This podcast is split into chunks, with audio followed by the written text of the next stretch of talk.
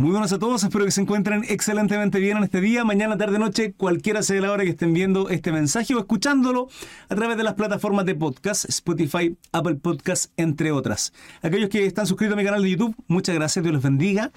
Lo que van a ver a continuación es un extracto de un en vivo que hice en la plataforma de Facebook y eh, es el extracto porque fue un directo bastante largo de una hora y media. Sin embargo, eh, estuvimos abarcando el capítulo 15 de Romanos. Capítulo que comenzaba desde el versículo 7, principalmente, ¿por qué? Ustedes se preguntarán, ¿por qué del 7? Porque el capítulo 14, el título que habíamos estudiado anteriormente, terminaba en el 15 con el versículo 6, que tenía que ver con eh, los débiles en la fe. Entonces este 15, que vamos a ver a continuación, que es una primera parte, parte del 7 con el Evangelio a los gentiles y el ministerio de Pablo, básicamente donde termina en el 21 y de ahí comienza otro título que lo abarcaremos en otro estudio bíblico. No obstante, en esta hora y media tocamos bastantes temas interesantes.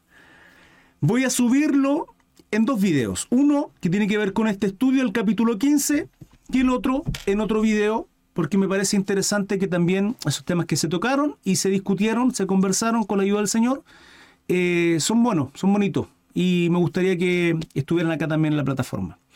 Así es que pónganse cómodos, tomen un juguito y escuchemos la palabra del Señor. Recuerden siempre con su Biblia al lado. El estudio anterior fue del capítulo 14 que tenía que ver con em, los débiles en la fe. ¿sí? Vimos aquellos que tenemos un, mayor grado de madurez, que somos más fuertes en la fe, de no discutir eh, absurdamente por cosas que no son necesarias con aquellos que son más débiles, que son más chiquititos en la fe. Y hay cosas que nos van a separar, que nos van a distanciar. Mejor toquemos aquellos temas que, que sí son importantes y que tenemos que mantener la unión. Terminamos el, el 15 con el versículo 6 donde decía, para que unánimes a una voz glorifiquéis al Dios y Padre de nuestro Señor Jesucristo. Esa es nuestra responsabilidad. Eso es lo importante no caer en discusiones absurdas que en verdad no, aprovechan mucho, al contrario, más nos separan, más nos sacan eh, rabia, ego y producen cosas de la carne más que en el espíritu. ¿sí? Y hoy día continuamos con el 15 em, del, del, versículo 7. Ya. Título. El Evangelio a los gentiles Leeremos y estudiaremos hasta el 21. Desde el 22 hasta el 33, que es la continuación de este capítulo 15, lo estudiaremos en otro en vivo. Probablemente mañana o el domingo, no lo sé. Dios lo sabe, hermano. Yo no lo sé.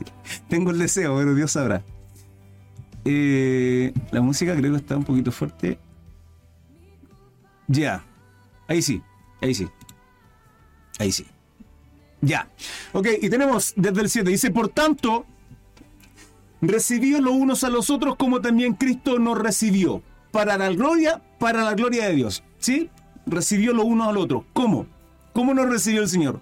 Con sus brazos abiertos, con un amor, con su misericordia, tal cual somos. Tal cual somos. Eso tal cual somos no significa soy así, voy a seguir siempre así. No, hermano. Soy así. Tengo que cambiar. ¿Quién es mi ejemplo? Nuestro Salvador Jesucristo. Tenemos que ir creciendo, tenemos que ir madurando a la estatura del varón perfecto. Sí, así dice la palabra.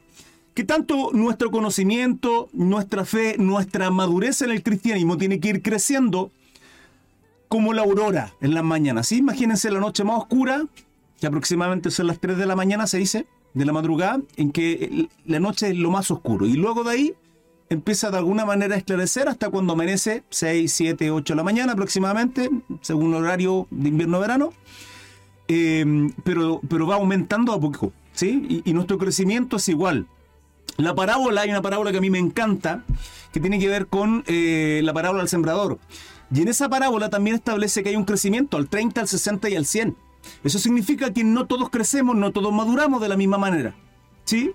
Por lo cual, de pronto tenemos hermanos que tienen un vicio, cual sea X, eh, o un pecado, o lo que sea, etcétera. Bueno, todos llegamos así, pero hablemos de un vicio y, de pronto les cuesta a los hermanos dejar ese pecado, dejar ese vicio ante, ante los pies del Señor. Pero hay otros hermanos que de pronto llegan desde el mundo, aceptan a Jesucristo, entran al cristianismo y Dios les saca todo de una, de una vez por todas. Eh, ¿Quién hace eso? El Señor. ¿Por qué? Porque algunos paulatinos, otros más lentos, otros... Dios sabrá. Dios sabrá. El Señor sabe por qué. Así como el Señor sabe por qué a Pablo simplemente le dijo Pablo, bástate de mi gracia, cuando Pablo tenía un aguijón, él dice, un aguijón en la carne. Mi teoría es que tenía problemas de ceguera, al menos así lo describe en algunos, en algunos eh, versículos del Nuevo Testamento. No es directo lo que dice la palabra, pero lo que yo creo, no se los puedo asegurar, pero yo en lo personal estoy 90% seguro de que era eso. Eh, la gran mayoría de las cartas que Pablo escribió, eh, eh, que, prácticamente el 30% del Nuevo Testamento, no lo escribe Pablo. Se lo escriben, ¿sí? Él dicta, él habla, pero a él escriben. Y hay una, hay unos versículos donde, y que lo vamos a estudiar más adelante, donde Pablo escribe con su puño y letra y se da a interpretar de que es él porque aparentemente la escritura es más grande por su problema de ceguera, aparentemente. Entonces, el crecimiento que uno va teniendo como cristiano, no en todos es igual, hermanos. No en todo sale el vicio así, no en todo el pecado, no en todo el carácter, no en todo la pasión de servir a Dios es igual, pero tiene que haber un crecimiento. Tiene que haber un crecimiento en nosotros. No es posible que lleve 5 o 10 años en la iglesia, en una congregación, cual sea, o aún teniendo espíritu de pulga. Hay hermanos que tienen espíritu de pulga. Andan saltando de una iglesia a otra. No corresponde. Eh, y seamos los mismos 5 o 10 años después de ser cristianos y haber aceptado, habernos quebrantado delante del Señor. No puede ser, hermanos. Por tanto, recibió lo uno al otro, así como también Cristo nos recibió para la gloria de Dios. Amándonos. El amor es lo que nos distingue. Versículo 8 dice, pues os digo que Cristo Jesús vino a ser siervo de la circuncisión para mostrar la verdad de Dios, para confirmar las promesas hechas a los padres, para confirmar las promesas hechas a los padres. ¿Qué padres? Antiguo Testamento, las profecías descritas. Hermanos, iglesia amada, todo el Antiguo Testamento, todo completo, absoluto, apunta a Jesucristo y su obra redentora en la cruz maravillosa. Todo. Desde el Génesis hasta Malaquías todo el antiguo pacto habla de Jesucristo y apunta hacia, hacia su obra redentora, toda. Todo, todo, bueno, vamos a profundizar probablemente más adelante con la ayuda del Señor en el Antiguo Testamento en este tema. Pues digo que Cristo Jesús vino a ser siervo de la circuncisión para mostrar la verdad de Dios.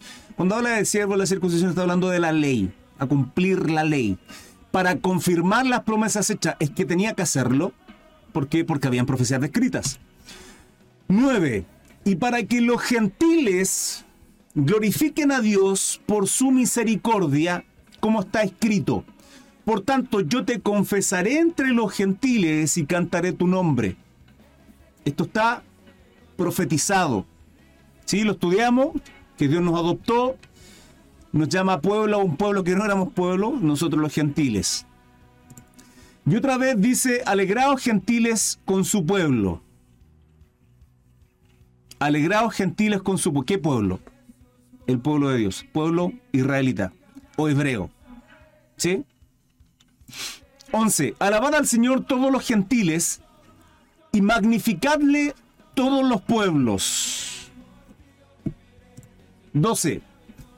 Y otra vez dice Isaías, estará la raíz de Isaí Isaí era el padre de David. Estará la raíz de Isaí. Y el que se levantará a regir los gentiles, los gentiles esperarán en él. ¿Sí? Recordemos el linaje que viene de David, nuestro Salvador Jesucristo. ¿Sí? En términos biológicos.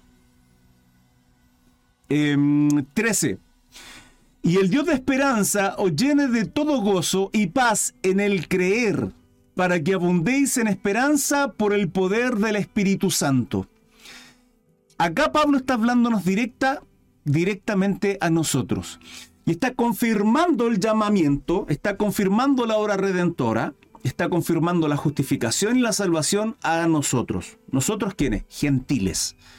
Pueblo que también estaba descrito en el Antiguo Testamento y profetizado, que por causa de nosotros el pueblo de Dios, el pueblo hebreo, iba a entrar en celo y que además va a ser quebrantado. ¿Por qué? Porque son cabeza dura, igual que nosotros. igual que nosotros. Se prostituyeron una y otra vez, una y otra vez, una y otra vez constantemente. No solo les decían que dejaran de idolatrar, sino que cuando llegaran a Canaán y, tomaran pueblos y se asentaran, no tomaran la, la, cultura y las conductas de. Uno de los motivos por el cual en, en, el, en Apocalipsis a la Iglesia Católica se le determina como la gran ramera, entre muchas otras cosas, tiene que ver por el hecho de lo que hace la Iglesia Católica. Fíjense que la Iglesia Católica cuando llegaba a ciertos lugares, los colonos, y se iniciaba la religión católica apostólica romana, lo que hacían era adoptar las culturas idolatrías que habían en ciertos lugares y se prostituía con la adoración a Dios. Y de ahí vienen los santos, y de ahí viene la veneración a ciertas vírgenes de ciertos lugares, San Pancracia, San no sé cuánto, San Payá. Todo eso, todo eso tiene que ver con, con la prostitución espiritual que tiene la Iglesia Católica. Exactamente lo mismo que hizo el pueblo hebreo en el Antiguo Testamento. Se prostituían con otros dioses, llegando a lugares y abarcaban y tomaban esa, esas idolatrías que habían en ciertas localidades.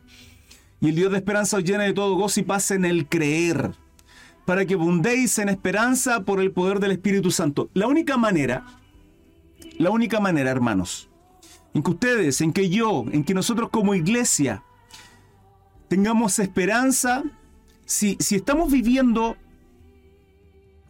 procesos de angustia, estrés, si por algún motivo estás viviendo alguna situación que te acongoja, que te tiene depresivo, ansioso, ansiosa, es porque no hay poder del Espíritu Santo en nosotros.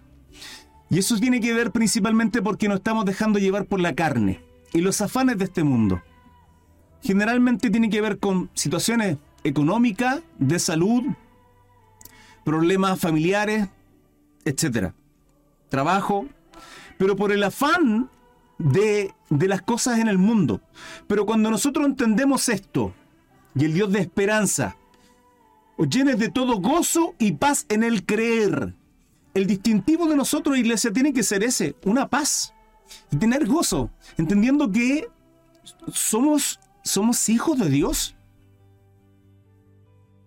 Llevamos el reino de los cielos. Somos las puertas al reino de los cielos. Jesús es la puerta, Jesús es el camino. Sí, ¿qué tenemos? El Espíritu Santo. Alzado su puerta vuestras cabezas, dice Salmo. Y es porque nosotros pregonamos la palabra del Evangelio de Jesucristo. Y eso debiese ser un gozo para nosotros. Eso nos debería traer paz. Porque aunque mi condición es desagradable, mi condición no es la que yo quiero, la que a mí me gusta, la que a mí me agrada, mientras en esta condición yo adore, bendiga y glorifique el nombre de Dios y sea obediente a sus mandatos, Dios no me va a hacer alcanzar aquellas promesas, Dios no me va a sobreabundar aún más. No quiero hablar del Evangelio de prosperidad, pero es así. Fíjense y se los quiero ilustrar de la siguiente forma. Yo, supongamos, tengo todo el dinero del mundo. Sí, soy empresario, no tengo problema. O sea, los hijos de los hijos de mis hijos pueden vivir sin ningún problema. Sí, económicamente hablando. Tengo negocios, tengo empresas, tengo acciones, muevo en el mercado, la bolsa, etc. Perfecto. Tengo mi hijo. 12 años. ¿Sí? Entrando en, en esta. en lo juvenil saliendo de la niñez, entrando a poquito en lo juvenil, 12, 13, 14 años. Papá, cómprame un Ferrari. Un Ferrari que alcanza, en cuanto 3 puntos y algo, los 100 kilómetros por hora, una bala. Yo teniendo todo el dinero del mundo, ustedes como papás, ¿le compraríamos un Ferrari a un muchacho que no tiene la madurez suficiente, la experticia, el conocimiento, ni entiende lo que son las responsabilidades? ¿Se la entregaremos? Le entregaremos un auto sabiendo que a la primera conchazo que se va a dar en una esquina y se va a matar, y, y simplemente por darle un capricho a mi hijo, lo voy a perder. Si yo tengo este razonamiento, hermano, si nosotros podemos pensar de esta manera, ¿cuánto más nuestro Señor? Pensemos que las situaciones que vivimos es porque Dios las permite, están en su beneplácito, están en su providencia, es porque Dios tiene el control de nuestras vidas. Y al tener el control de nuestras vidas, siendo un Dios que es atemporal, Dios no tiene tiempo, Él nos ve desde otra perspectiva y sabe nuestras decisiones, todas nuestras decisiones, y al saber nuestras decisiones y probablemente nuestras equivocaciones en esas decisiones, Él va a interceder.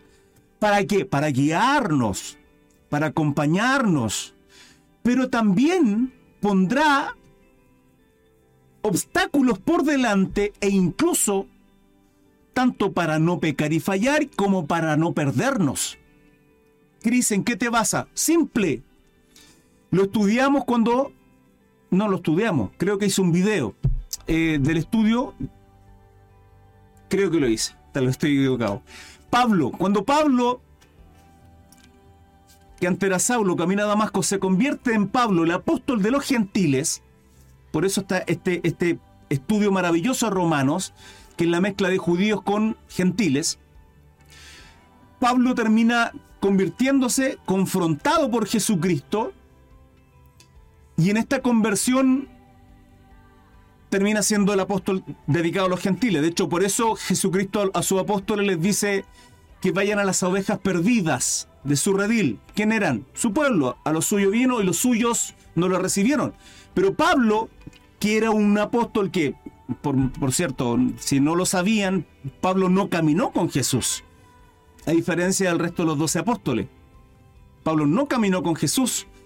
A, Pablo se le, se le apareció con una luz resplandeciente, con la gloria, y transforma la vida de Pablo. Y termina siendo el apóstol que es.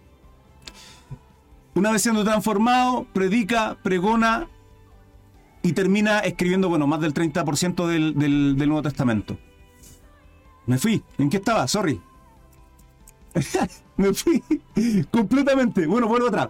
Y el Dios de esperanza llene todo gozo, paz y en el creer para que abundéis en esperanza por el poder del Espíritu Santo. Bueno, si tenemos problemas de angustia, de depresión, es por eso. Es porque estamos viviendo en el afán de la carne y no en el Espíritu. Y esa es nuestra responsabilidad. Vivir bajo la dirección del Espíritu Santo. ¿Sí? Amén. Continúo. Pero estoy seguro de vosotros, hermanos míos, de que vosotros mismos estáis llenos de bondad. Fíjense que siempre Pablo tiene ese deseo, ese corazón de, que a pesar de que las cartas muchas son de exhortación, vale decir de corrección, en este caso, porque lo que está hablando Pablo aquí es tener el deseo, el ánimo de que haya esto, haya una buena voluntad, hay un deseo de unicidad, de, de unión, de unánimes, un alma, todos. Siempre lo hace. A Corintios también lo hace. Siendo que tenía una iglesia llena de muchos dones, también eh, era muy desordenada. Pero estoy seguro de vosotros, hermanos míos, de que vosotros mismos estáis llenos de bondad, llenos de todo conocimiento, de tal manera que podéis amonestaros los unos a los otros. ¿Cuándo toca, ¿cuándo toca Pablo este tema? ¿Cuándo? Después de que corrigió durante 11 capítulos a los judíos, mostrándoles no solo a ellos, sino a todos nosotros también, que la justificación es por obras, no son por las obras de la ley. No es por cumplir toda la ley, porque nadie va a poder hacerlo. La ley lo que muestra es el pecado y nos lleva a muerte. ¿Sí? Luego habla de los gentiles y nos dice, oye, ustedes no se ensoberbezcan, no, que no entre soberbia en ustedes, que no entre altivez, orgullo. ¿Por qué? Ustedes son injertados, ustedes son adoptados. Si, si la raíz es santa, ustedes simplemente fueron adoptados. Así que no haya soberbia en ustedes. ¿Por qué lo había? Porque habían esos conflictos en esta iglesia. Digo, esta iglesia en Roma, las iglesias en Roma, ¿sí? Cuando hablo de Roma o los romanos, eran iglesias conformadas por gentiles y judíos en, en la localidad de Roma. Pero estoy seguro de vosotros, hermanos míos, que vosotros mismos llenos de bondad, llenos de todo conocimiento, de tal manera que podéis amonestaros. ¿Cuándo dice esto? Luego de que además dice, los fuertes aguanten a los débiles. Sí, capítulo 14 lo estudiamos. Si somos fuertes, si somos maduros, tenemos que tolerar a aquellos que son más débiles. Si, si, entendemos que hay temas que nos van a separar, nos van a dividir, no los toquen, no los aborden, no es necesario, unánimes. En la adoración, en aquellos que nos une, toquemos esos temas que sí son eh, de importancia. Y luego acá dice, de tal manera que podéis amonestaros los unos a los otros. ¿Por qué amonestaros? Porque tenemos que tener esa madurez. Ya Pablo nos dijo, sean maduros para pensar. Y ahora que hablo con maduros, ahora que me entiendo cuál es el propósito, ¿por qué? Si Pablo dice antes esto, y dice, de tal manera que podéis amonestaros los unos a los otros, entramos en un ego, entramos en una vanidad, entramos siendo altivos, juzgando a nuestros hermanos, queriendo corregir las conductas de ellas, cuando ya nos dijo anteriormente que no entre la altivez en ustedes, no son los mejores, al contrario, son, somos adoptados, ¿sí? quienes somos maduros tenemos que tolerar a aquellos más débiles, pero también tienen que amonestaros conforme a todo el conocimiento que tienen. Mas hoy os he escrito, hermanos, en parte con atrevimiento, como para haceros recordar por la gracia que de Dios me es dada. Lo que se viene es bueno acá. Para ser ministro de Jesucristo a los gentiles. ¿Se dan cuenta? Por eso a Pablo se le dice el apóstol de los gentiles ministrando, además que al tener la doble ciudadanía, siendo judío y a la vez la ciudadanía romana, podía llegar a lugares donde eh, eh, otros apóstoles no iban a poder alcanzar con la facilidad y, y, además lo que hizo Pablo. Podemos ver el ministerio de Pablo, las situaciones que vivió y que otras tantas pudo haber vivido y no lo hizo simplemente por ser romano. Por ser romano. Se libró de muchas para ser ministro de Jesucristo a los gentiles, ministrando el Evangelio de Dios, para que los gentiles les sean ofrenda agradable, santificada por el Espíritu Santo. Tengo, pues, de qué gloriarme en Cristo Jesús. En lo que a Dios se refiere, porque no osaría hablar sino de lo que Cristo ha hecho por medio de mí para la obediencia de los gentiles, con la palabra y con las obras, con potencia de señales y prodigios, en el poder del Espíritu de Dios, de manera que desde Jerusalén y por los alrededores hasta Ilírico, todo lo he llenado del Evangelio de Cristo. Vamos a terminar en el 21, 20. Y de esta manera me esforcé a predicar el Evangelio no donde Cristo ya hubiese sido nombrado para no edificar sobre fundamento ajeno. ¿Qué está hablando Pablo acá en estos versículos que hemos leído? Donde del 14 al 20, en resumen.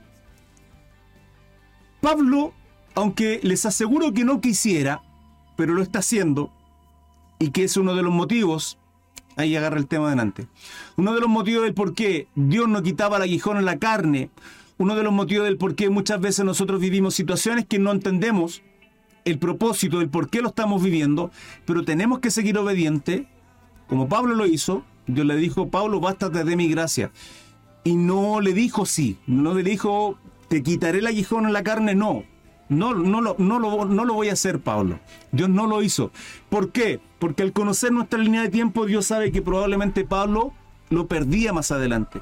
Producto de un pecado, de que de la soberbia, recordemos, Pablo, a Pablo se le dio la revelación de muchas cosas que él habla con relación a los misterios en el Nuevo Testamento, entre ellas lo que habla Tesalonicenses con relación a el arrebatamiento, con relación a la resurrección. Bueno, temas que él fue llevado al tercer cielo, lo dice. Y no se dice que él fue, sino dice, conozco a alguien, no sé si en el espíritu o en la carne fue.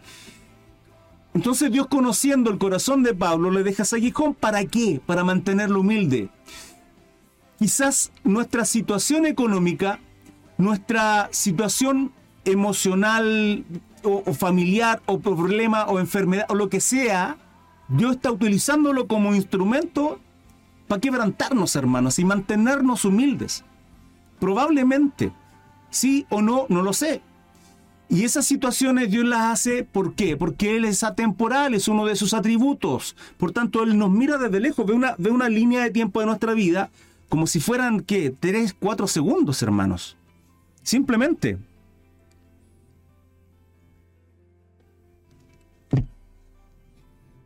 Todas las preguntas, queridos hermanos, gente que me está viendo a través de las redes sociales, déjenmelas al final, anótenmelas y yo encantado, con mucho gusto, compartiré con ustedes mi opinión y bíblica si es posible. Para seguir el tema, porque eh, tengo déficit atencional y se me va toda la, la, cuestión de la cabeza. Por favor. Eh, entonces, Pablo acá lo que está mostrando es todo el trabajo que ha hecho él como apóstol gentil. ¿Sí? Desde el 14 al 20 lo viene diciendo. Y dice, y de esta manera me esforcé me esforcé. Lo dice Pablo, un apóstol que padeció muchísimo, hermanos. Encarcelado, golpeado, lo azotaron, fue náufrago, naufragó, si, si mal no recuerdo, tres veces. O sea, todo lo que sufrió, ¿por qué? Porque siguió las pisadas de nuestro Jesús, de nuestro Salvador, del Maestro. ¿Sí? Del pastor de los pastores. Y de esta manera me esforcé a predicar el Evangelio. No donde Cristo ya hubiese sido nombrado. ¿Dónde fue nombrado Cristo? Por la labor que hicieron el resto de los apóstoles. Por tanto, Pablo llegó a lugares donde los apóstoles no habían llegado y ese era su trabajo. Para no edificar sobre fundamento ajeno. Para no edificar sobre fundamento ajeno. Los fundamentos tiene que ver con Cristo, siendo la piedra angular que fue desechada por quienes, por aquellos constructores, ¿sí? Él es, él es nuestro fundamento. Entonces lo que está hablando aquí Pablo es que el fundamento de la adoración, de la glorificación de Dios es quién? Es el Evangelio, es Jesucristo. Pero esos fundamentos los pone sobre aquellos que no tenían fundamento, sobre aquellos que no habían sido alcanzados por el resto de los apóstoles. Y Pablo acá lo está diciendo y termina con el 21, donde dice, si no, como está escrito, aquellos a quien nunca les fue anunciado acerca de él, verán. Y los que nunca han oído de él, entenderán. ¿Sí? Si hay alguien no solo lo hace acá en romano, y lo hace sutilmente Pablo. De alguna manera está sacando su currículum, quién era y todo lo que ha hecho, y quién es, simplemente para qué. Porque viene durante 15 capítulos exhortando, corrigiendo, doctrinando a esta iglesia en Roma. Y luego dice quién es, y lo que ha hecho, y la labor que ha hecho. Pero lo hace sutilmente. En Corintio, a la iglesia en Corintio, lo hace mucho más fuertemente. Lo hace mucho más fuertemente. Terminamos con este 21 porque el 22 viene el título Pablo se propone ir a Roma y quiero mm, abundar en eso en otro estudio que lo dije en el estudio pasado. Ayer, anteayer. Perdón mi memoria. Se darán cuenta con el tiempo que de verdad que tengo pésima memoria. Muy mala memoria. Eh, donde dice en el capítulo 1 de que él ha deseado visitarlo, dice, pero no quiero hermanos que os ignoréis que muchas veces me he propuesto ir a vosotros, pero hasta ahora he sido estorbado. Capítulo 1, versículo 13. Bueno, acá viene la respuesta y se conjuga también con otro libro. Eh, Pablo se propone ir a Roma. Y quiero hablar de ese tema porque es bonito, eh, es precioso. dudas, consultas, preguntas. Y eso, queridos hermanos, así termina este estudio a la primera parte del capítulo 15. Miren qué versículo más hermoso.